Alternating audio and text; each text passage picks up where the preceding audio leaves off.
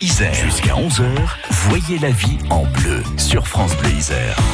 Les droits de l'enfant, on y revient avec vous, Michel Caron, mais aussi euh, Gérard Brion, délégué du défenseur des droits à Grenoble. Oui, surtout avec Gérard Brion d'ailleurs. Nous avons vu donc euh, récemment, Erika, que le délégué du défenseur des droits joue un rôle de modérateur entre les usagers et les institutions. Ils interviennent euh, dans différents domaines, parmi lesquels, eh bien, on le disait, celui de l'enfance. Et les délégués sont souvent interpellés par des parents dont les enfants sont dans une situation de handicap et pour l'accueil à l'école est très difficile. La difficulté se centre sur la question de l'attribution d'une AVS, auxiliaire de vie scolaire, qui permet d'être présente euh, tout le temps auprès de l'enfant, sachant que parfois le problème qui se pose, c'est la difficulté d'attribution ou simplement la difficulté d'avoir un nombre d'heures suffisant pour que l'enfant en bénéficie correctement. Et là, c'est souvent compliqué parce que ces attributions se font en fonction de décisions de la maison de l'autonomie à Grenoble, donc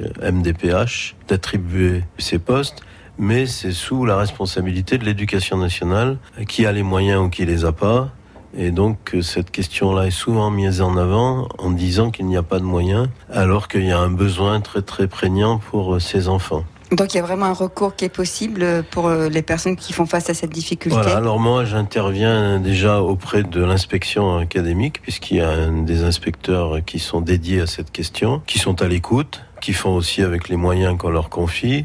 Et je rencontre euh, évidemment euh, les enseignants aussi pour essayer de voir s'il n'y a pas des aménagements possibles, des évolutions possibles dans le sens d'une meilleure prise en charge de ces enfants. Est-ce que les, enseignants n'ont pas vraiment de marge de manœuvre? Non, ils n'ont pas de marge de manœuvre, mais ils donnent leur point de vue sur les besoins de l'enfant. Parce qu'effectivement, il y a des enfants qui ont besoin d'avoir une AVS tout le temps pour qu'ils puissent suivre à peu près en cours.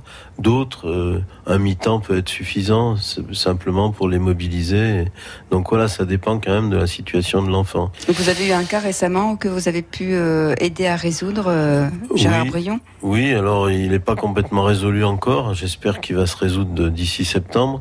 Euh, c'est une, une maman qui m'a sollicité, enfin un couple qui m'a sollicité par rapport à la scolarisation de leur fille en maternelle qui avait l'attribution d'une AVS quelques heures par semaine et compte tenu de, des difficultés de cet enfant, ça paraissait pertinent qu'elle ait plus d'heures. Donc il y a eu une rencontre avec l'inspecteur d'académie, avec l'équipe euh, pédagogique, et effectivement, les enseignants pensaient que c'était pertinent. L'académie a mis en avant qu'ils avaient partagé ce temps avec une autre école.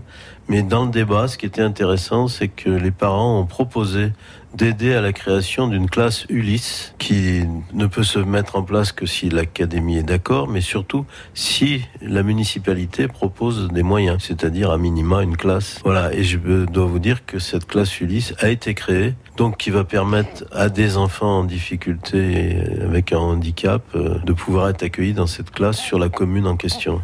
Voilà un bel exemple de mobilisation qui a abouti. Alors la question, on l'a vu Erika, la question de l'attribution des AVS est cruciale en ce moment.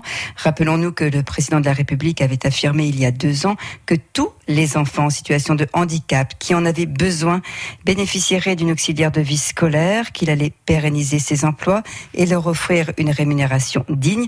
La promesse n'a pas été tenue, les AVS sont dans la rue, la situation est donc très tendue. Et donc si vous, vous êtes en difficulté, vous pouvez, on l'a vu, faire appel au délégué du défenseur du droit, en l'occurrence en Isère, Gérard Brion. Il peut intervenir, on l'a vu également, auprès de la Maison de l'Autonomie à Grenoble, de l'inspection académique et des enseignants, c'est important aussi.